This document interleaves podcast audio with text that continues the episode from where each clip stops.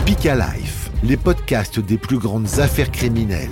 Justice rendue, du meurtre au procès, le crime résolu. Épisode 3. Si on cherche, on trouve. Dans une autre affaire de meurtre, Michel Fourniret a été arrêté. 30 ADN inconnus ont été retrouvés dans son fourgon.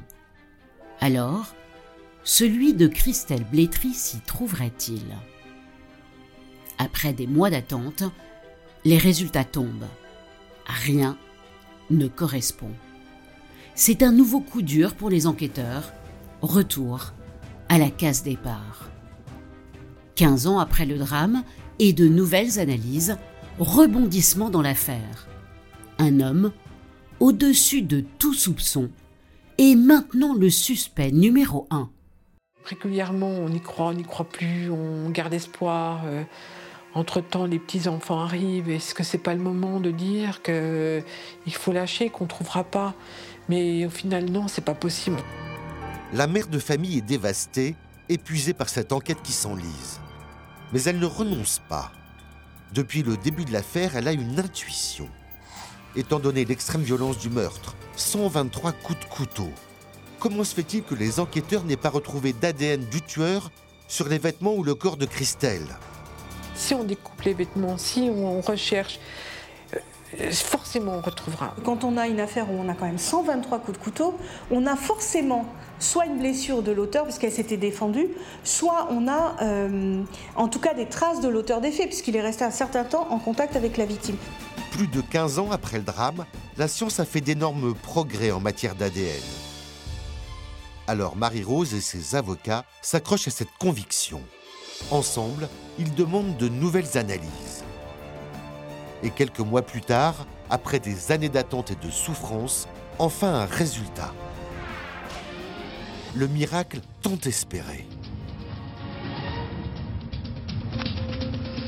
Madame, Monsieur, bonsoir. Dans l'actualité de ce vendredi, un incroyable coup de théâtre dans l'affaire des disparus de Lassis. Le meurtrier présumé d'une jeune femme de 20 ans, retrouvée morte en 96, a été confondu par son ADN 18 ans après les faits. La mère de la victime, très émue, n'avait jamais cessé le combat. C'est le séisme. C'est le séisme. J'ai un nom. J'ai un nom. 18 ans. On attend 18 ans pour avoir tout en, en quoi? En un quart d'heure, une demi-heure? 18 ans d'épreuve pour avoir un visage. Le meurtrier présumé s'appelle Pascal Jardin, il a 57 ans. Et contre toute attente, il n'a pas le profil d'un monstre.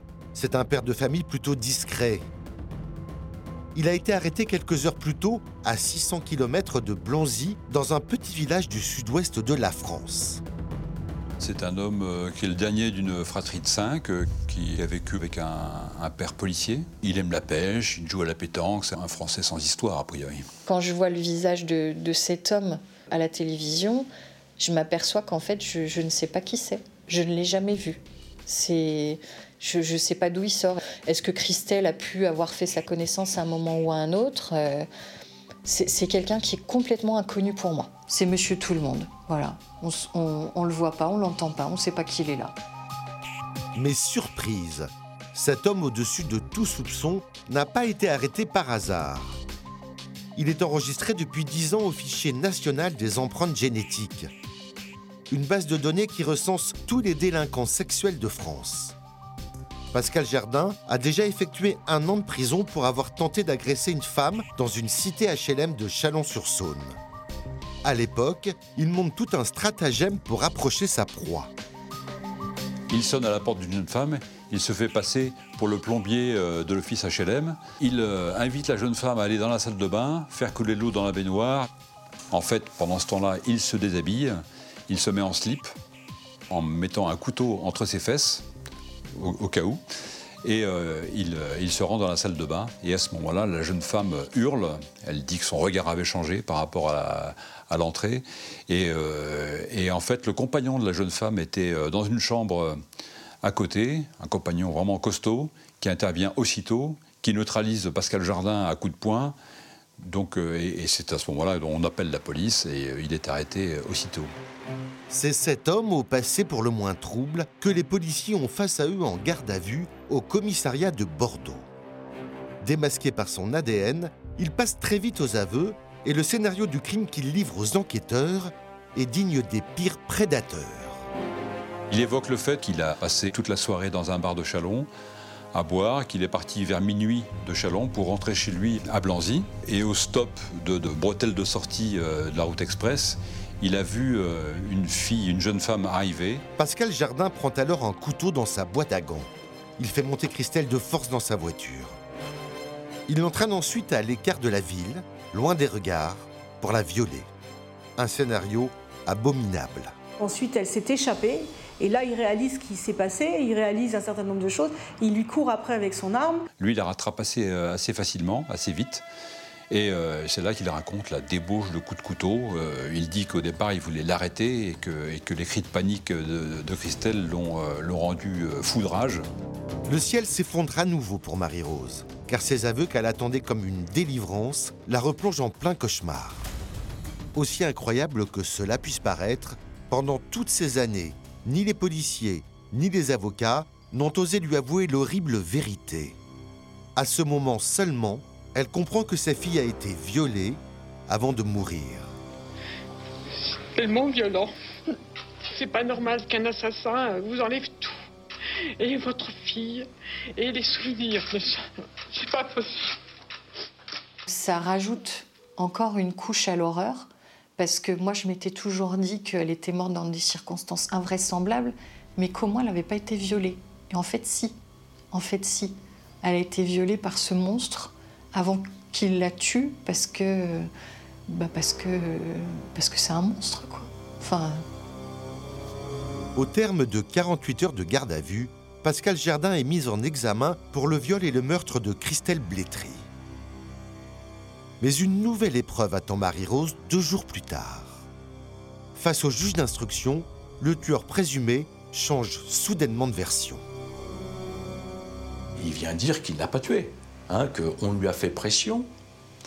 On lui a fait pression et il explique donc qu'il a bien eu un rapport sexuel, hein, mais qu'ensuite il a euh, laissé partir euh, la jeune femme qui est partie normalement. Il dit que Christelle a chaud, elle s'en enlève son manteau, elle enlève son pull. Lui voit un bout de soutien-gorge qu'il euh, le met en émoi, il se regarde, il, euh, il précise qu'il s'est passé quelque chose entre nous et qu'une relation sexuelle a lieu entre eux à ce moment-là.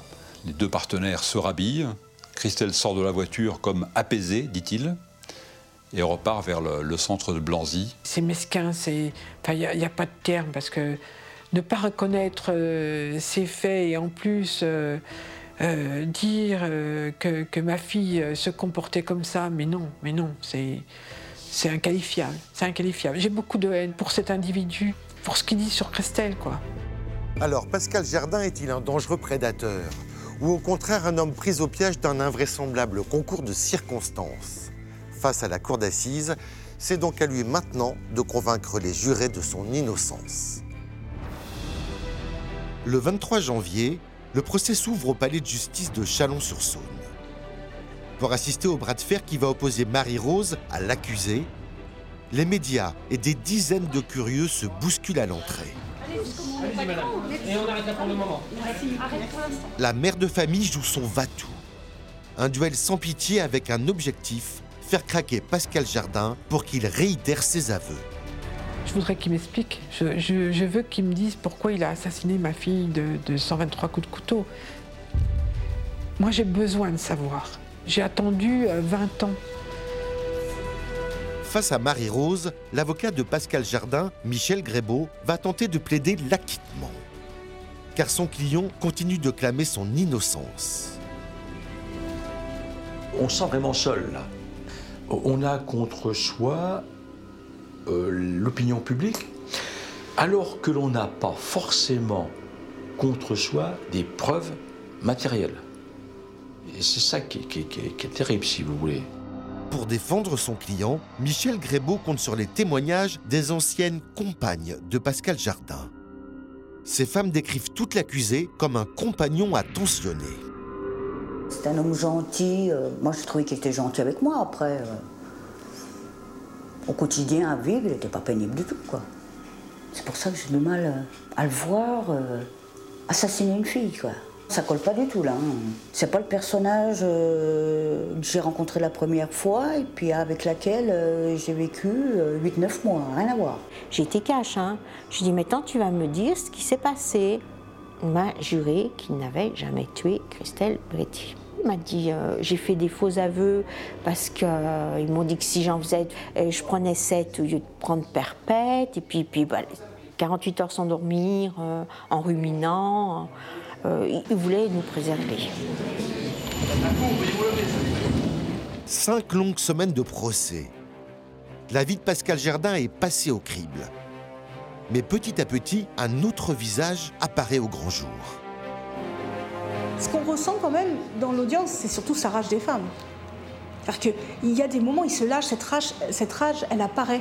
Il va nous dire, il fallait que je voie la peur dans les yeux d'une femme, il fallait que je domine une femme, il fallait que je, je vois la peur dans ses yeux. Les psychiatres parlent aussi d'une mère qui était autoritaire et qui est très autoritaire à la maison et que c'est euh, tout ça est une réaction euh, voilà, psychologique euh, qui fait que voilà, lorsqu'une femme le domine, il est mal à l'aise et il faut qu'il réagisse en, en lui-même dominant une femme, pas la même.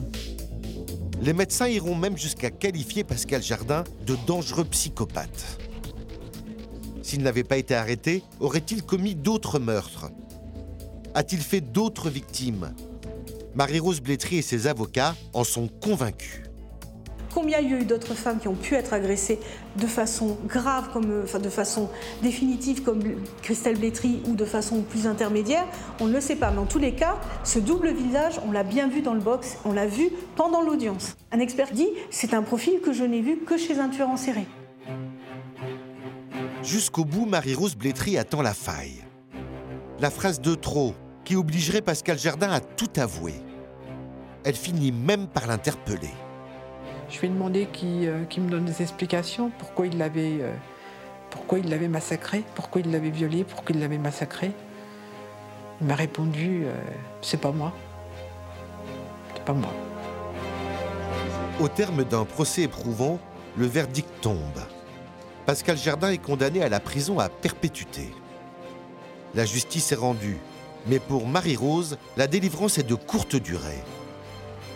Pascal Jardin a fait appel de sa condamnation. Il reste donc présumé innocent après 20 ans de lutte sans merci, tout à refaire. Marie-Rose va devoir affronter un nouveau procès dans quelques mois. Merci de nous avoir suivis. L'affaire Blétry vous a passionné, alors nos autres récits sont faits pour vous. Histoire criminelle, tueur en série, affaires judiciaires, découvrez toutes nos révélations Speak Life, un podcast disponible sur votre plateforme d'écoute préférée.